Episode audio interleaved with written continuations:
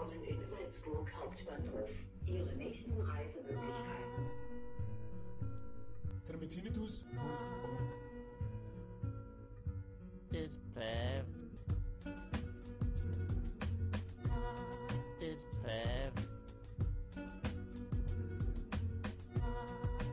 Pfeff. Vorsicht, diese Sendung wird abgehört.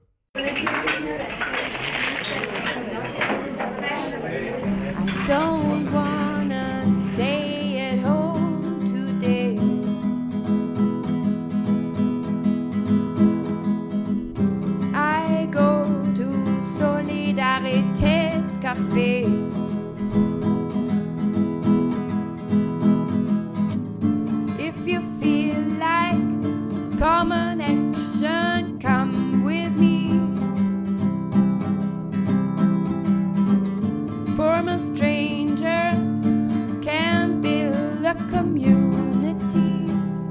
Besucht auch unsere Homepage soli.café. We are here at the Lido at the fourth day of the climate camp, and I can talk to Chiara. She is member of the Comité No Grandinavi, Yes.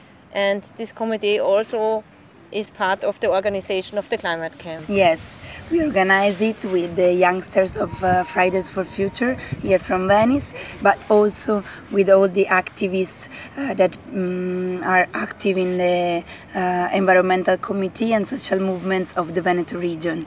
Um, we think to have a climate camp uh, here in Venice because Venice for us is like a, a symbol. If we think about the climate crisis, uh, you know, because Venice is a really fragile uh, city, and of course, if we think about the uh, water level in several decades, in yeah, just few decades, uh, Venice will be uh, under the sea. So, did you grow up in Venice? No, I, I grew up in the center of Italy. I moved here in 2011 and then I decided to stay here and yeah, I found work.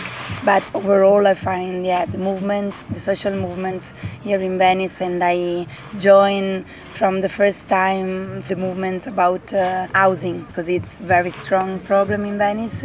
And so I'm part of uh, the social assembly for the houses that is uh, a name of this group.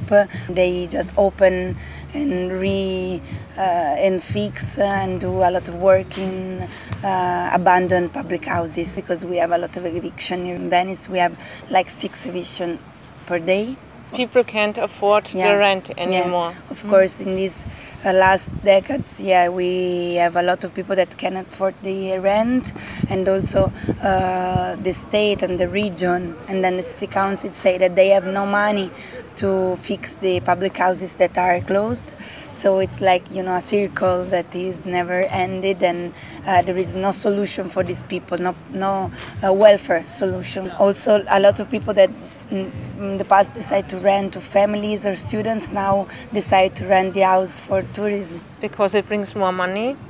Brings more money. Yeah, you can just uh, rent your apartment like 90 day in 90 days in a year. It is the same amount of money that you rent for a family in one year. So of course, a lot of people decide to do like this, but it's not something that is about a singular, a single decision of a person. It's something about politics, I think. Now, you know what the mayor or just the yeah the politician decide to do is the, which direction they decide to go is the fact. So it's something that can change.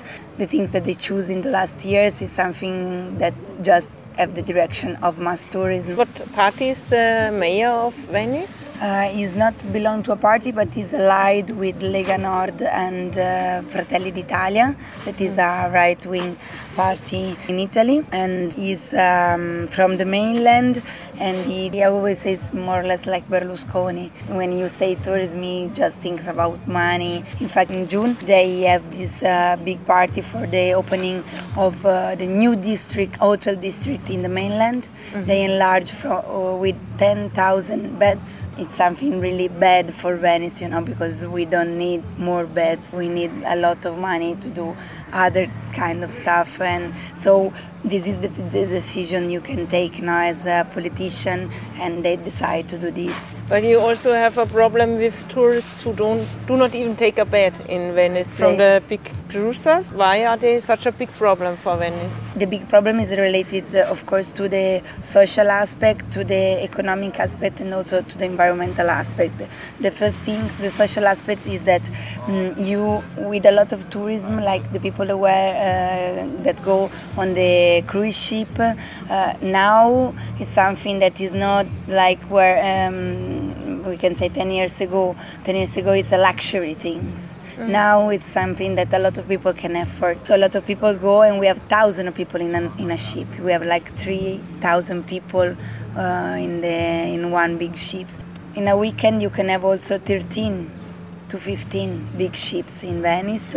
So a lot of people that go down in the city, walk in it, but no more than this because they have all the mm, all the things inside the big, big ships, so restaurants, uh, souvenir shops, uh, everything you need you have inside the, the ships, and it's a thing for make you spend your money inside and not outside. So uh, it's just something that has no exchange with the population of. Uh, of the city and also it's something that has no exchange with the yeah economic uh, texture of the city also because this kind of tourism of course make a, a lot of um, garbage. Garbage is always produced by people and uh, they don't pay for for it. The citizens uh, pay this kind of stuff you know? And um, of course the environmental problem because one big ship uh, is uh, has the pollution uh, really high we say always that mm, is like one ship is like 14,000 cars I've heard that Venice has the most polluted air Yeah. in Italy, I think this year is the most polluted yeah and it's also because of the cruises. Of course, of course, there is this study that is uh, out from June or July of this year uh, of uh, environment and transportation. It is public online, and they they study the pollution of the big ships, and they find out that really, if you think about just one company, so like one uh, company that has uh, that is Italian company that has uh, something like 76 ships. They make pollution that is 10 times more than the entire amount of cars in Europe. The um, top of a big ships where people stay, usually when they are on cruise, uh, is the most polluted place in the earth. It's something really crazy. I don't even know how people can choose to go. Yeah, the, the basic three mm, reason why the committee is against the big ship is this, but of course there is also the uh, we can say morphological aspect because Venice is something really uh, fragile, as I said before. So now we have the Giudecca Canal, that is the place inside the historical city where the uh, cruise uh, pass to go to the port, and now it's more sea than lagoon, and we have a lot of wind um, underwater. And uh, in some days it's impossible to, for me to cross the canal. Impossible. It's too windy and because yeah the the waves is too high for me. And you you know you maybe have a big ship that is passing. A lot of taxis that is passing. A lot of other big boats with tourists inside. So they make a lot of waves and you don't uh, have the chance to arrive to the other side Okay. safe So what what actions do you make against the cruisers? So the committee is born like in uh, the 6th of January in 2012, and people say, okay, just do a public committee so people can be stronger and uh, uh, study together the problem and do together the demonstration and so on. And uh, in this year, we do a lot of stuff.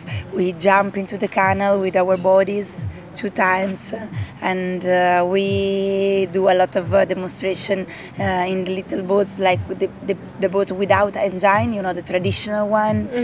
Um, or with engine of course. The last demonstration has like 100 more than 100 um, boats. So a lot of people that join the water part but also we can say ground part of the manifestation. And uh, we do a lot of naval battle how we can say like uh, ships uh, ship battles of course the cruise is thousand times bigger than us, so we know that we cannot do. But we delay a lot of time the departures or the entrance of the big ship, and it's money for them, of course. Is it very dangerous for you to do this? So and so, because of course no one of us are kamikaze, so no one of us want to have contact with the cruise because it's something crazy. You were you can go under the water if you are too near to the. How near can you go? Uh, it depends on the power of your engine in the boat. If you have a good engine, you can go really near, but like also 10 meters. And usually the people from Venice has not this kind of engine because you don't need inside the lagoon to have a, a strong engine. Also because there are limits of uh, Velo- velocity. yeah, yeah, of course. If you provoke a lot of waves, it's something not good for Venice. The things that do uh, big ship when uh, pass through the canal is not uh, the cruise does doesn't do a lot of waves. It it does a, a waves under the water. This wave go and just have an impact on the riverside under the, pressure. water. Yeah, the pressure. Then come back, of course. This, this, this, all this amount of water come back when it pass, and all the sand that we had mm, inside the rocks that built Venice, this sand we lost it forever because with the current they go away. So this is the real danger because it's uh, something that is destroying from the bottom Venice. And these cruises are 56 meters high Yeah. at, Yeah, yeah. at the length. Uh, the length is um, up to, you know, they they have like a space to rotate Yeah. in Venice, and the and the biggest part is like 350 meters, but they sometimes they like uh, 200 and something. So they are really short uh, space to manage the the rotation Yeah. or yeah, and they always have two uh, ships that they have this rope on the bottom and the, fr- and the front and the bottom uh, with this ship, but this ship is really, really smaller than the big ship. So they always say something safe is something that is not mm, cannot be an accident with a big ship. The big ship cannot uh, uh, lose control and go, you know, in San Marco Square. Okay, this year happened, and on the second of June we have an accident uh, with a, from a, with a big ship that lost its uh, control, and of course the ship that is in the uh, front with the rope is not enough It to can't keep. stop it No, or- Mm-hmm. of course it can stop. So the big ship impact to another ship and then to the docks. Fortunately, there are just five uh, arts people, arted Uh-huh, Yeah, injured. pe- Mhm.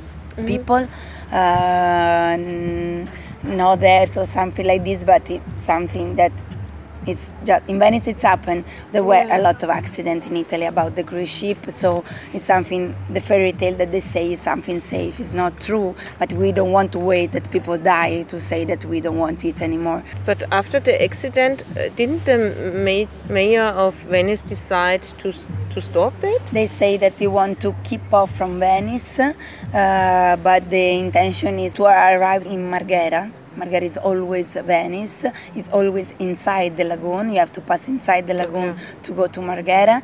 And uh, not only this, you have to do 22 kilometers from the port, from the Lido here to Marghera. And you also have to mix in, uh, in the last piece of this way.